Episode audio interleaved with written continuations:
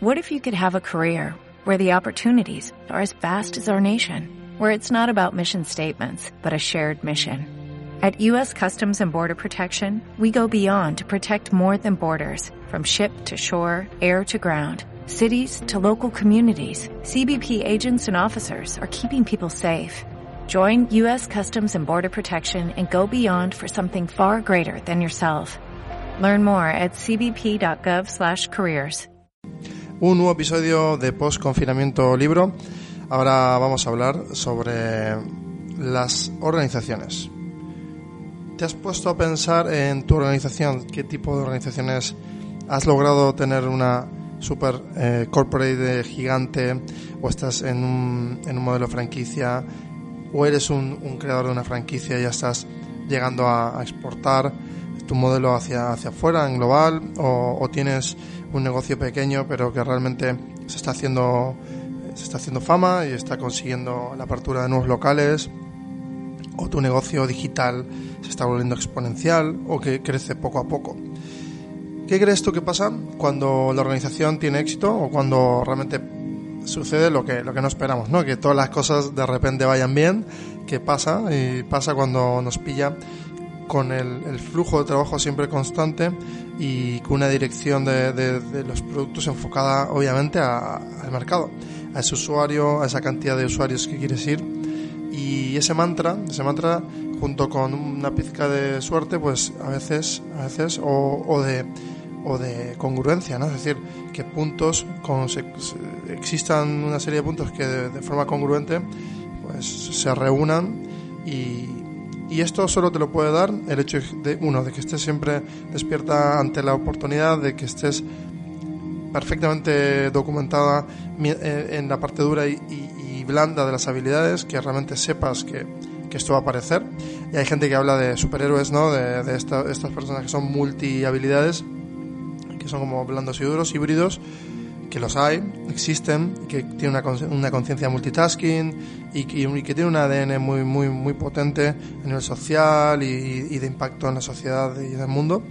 Entonces, y en la naturaleza, claramente. Entonces, nosotros tenemos que primero analizar un poco el cambio en el que estamos ahora mismo eh, viviendo, que tiene ya, tiene ya un, un, un momento de, de, de, paso como muy potente, ¿no? Es decir, ya, ya la mentalidad se está despertando porque muchísima gente se ha dado cuenta o ha despertado y ha dicho, yo así no puedo seguir, no estoy siendo feliz, no tengo la capacidad de mejora eh, profesional o personal, no puedo volverme exponencial de ninguna forma, no me apetece seguir las reglas de nadie, quiero hacer mis propias reglas, por ejemplo.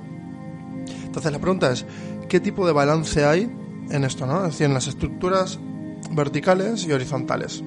La estructura eh, vertical, por ejemplo la de mi padre, que que luchó desde el minuto cero hasta el mil para llegar a lo más alto de su empresa, llegó y, y luego pues cargó con muchísimo estrés durante muchos años, de, pues dio más de lo que de lo que recibió seguramente y hizo muchas más cosas de las que cualquiera podría haber hecho por la empresa, pero él llegó allí.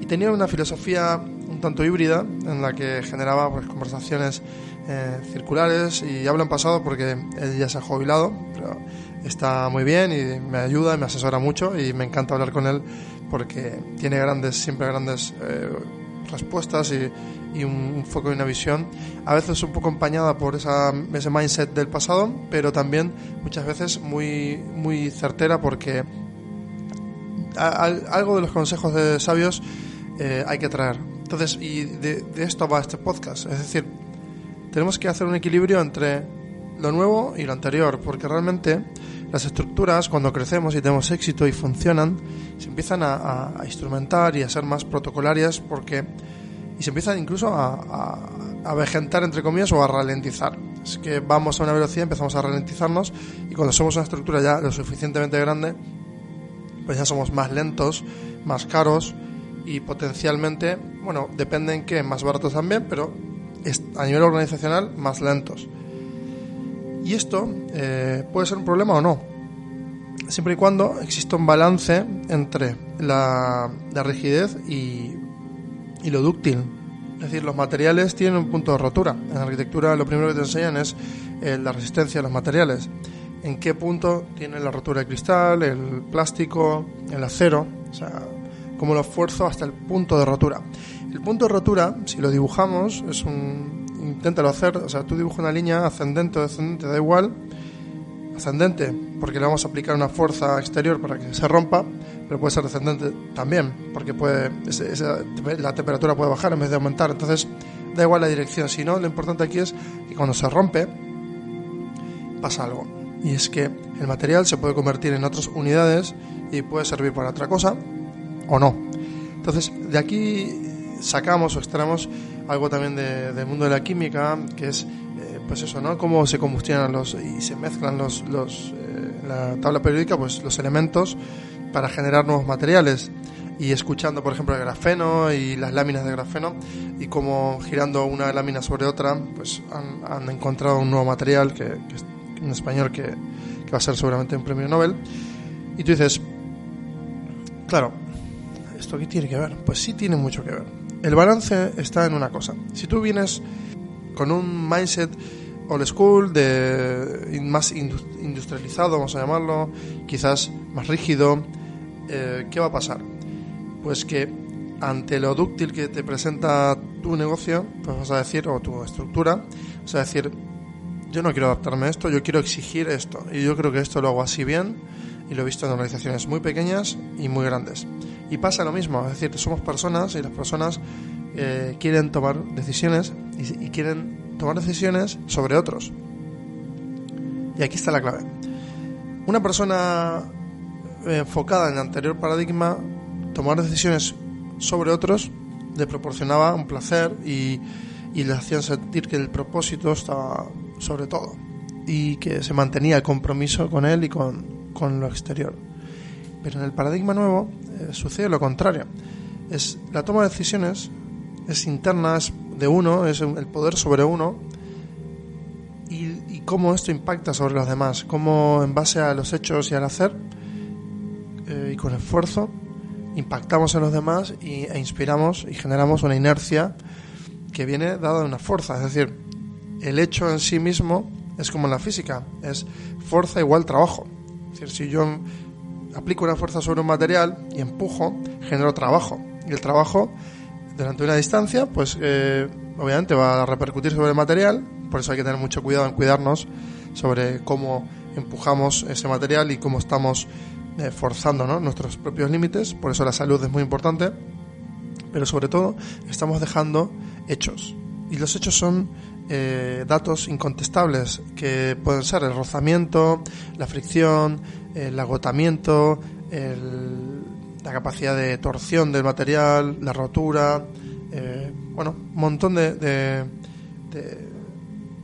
de, aristas ¿no? que, que, podemos ver, pero sobre todo lo importante es que la persona A que empuja ese material X tiene un observador que se llama B y ese observador B va a ver que justamente estás dándolo todo y que de A a B has hecho todo ese recorrido y, y has podido llegar. Y te has dado cuenta que he dicho A, B muchas veces y, no pasa nada, me hace gracia. Pero sí que es cierto que cuando un, un, observador, perdón, te está, eh, digamos de alguna forma, validando, si lo has logrado, si has volado ese avión que, has fabricado y, y, ha volado más de 10 metros, perfectamente lo va a comunicar y va a llegar a oídos de otro. Esa persona va a escribir sobre ello o va a hablar sobre ello, lo va a contar a otros y se genera la sensación del descubrimiento, del aprendizaje, del avance. Y los hechos son datos incontestables. Y cuando generamos fuerza sobre materiales, generamos trabajo. Y eso es muy importante. Y me parece que es uno de los puntos más interesantes. ¿Por qué? Porque en una organización totalmente dúctil, esta es la clave. Es yo tomo mis decisiones, te las comunico, espero que te aporten, te escucho activamente las tuyas, espero que me aporten, vemos cómo enlazar todo ese material que, que se va de alguna forma a pegar uno con otro para, para formar un sólido diferente, un material diferente, puede ser un proyecto. Y con los roles vamos a jugar a que todo esto funcione, ¿no? Y obviamente siempre está ahí los nueve roles de Belby y, y el rol de facilitador y bueno, esto ya es materia de, de coaching, no es mía, pero tú sabes algo muy claro que es que Si tienes una empresa pequeña y es dúctil, vas a tener que trabajar todos los días sobre las personas para que den de sí el máximo, para que hagan y para que demuestren resultados. Y vas a generar un ejercicio de corresponsabilidad en el que la gente te devuelve y te aporta y tú aportas y sientes que todo avanza y prospera. En el caso de una corporate, ¿qué pasa? Todo el mundo ya de alguna forma siente que el, umbral de incertidumbre está casi mitigado al cero y que todo está asegurado y están, tienen por delante una jubilación y lo único que piensan es en el ocio, en el, de alguna forma pues que el tiempo pase sin, sin, sin, tomar decisiones. Y básicamente el ocio es eso, es, si, te pones a pensar, es la ausencia de, de toma de decisiones. ¿Y cuándo, necesitamos una ausencia de toma de decisiones? ¿Cuándo necesitamos estar alejados de la reflexión y el pensamiento crítico? Lo tenemos que hacer siempre, siempre orientado a, a ese momento, ¿no? En el que ya tenemos todo, todo asegurado, tenemos la certidumbre eh, al 100 y la incertidumbre al 0 y decimos, vale, pues ya está todo hecho. Y esa sensación eh, termina siendo contradictoria y no es, no es nada positiva. Y, a mí me gustaría que, que, hagas un ejercicio de toma de decisiones en equipo y que, y que puedas hablar con tu equipo, llegar el día uno a tu empresa, a tu negocio y decir, mira, hoy vamos a cambiar todo radicalmente. Es que tenemos un montón de proyectos y, y hay que terminar. Vale, pero vamos a terminar hoy dos horas antes. Os pido un apretón, pero luego vamos a irnos cuatro horas a hacer esto. Y os pido, por favor, que lo hagamos. Y no es ir a tomar cervezas y hacer un after work. Es hacer una actividad la que quieras, en la que cuentes una historia, en la que les hagas partícipe del diseño de un producto nuevo, en la que todo el mundo pueda aportar y escuchar todas sus ideas y que sientan que están totalmente empoderados, valorados, que son, que son referencia para ti, que les estimas y que, y que estás orgulloso de, y orgullosa de ellos y de ellas.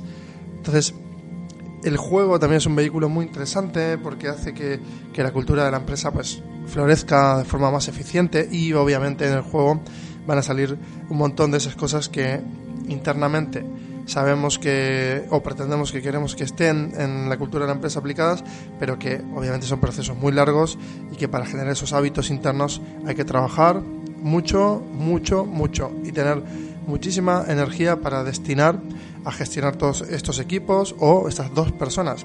Tienes un negocio local, o sea, un, comercio pequeñito, todos los días tienes que tener un, ratillo para recordarle los, propósitos, los objetivos, el ADN, el cómo, el cómo mejorar, en, revisar los productos, pero no desde un lugar de juicio.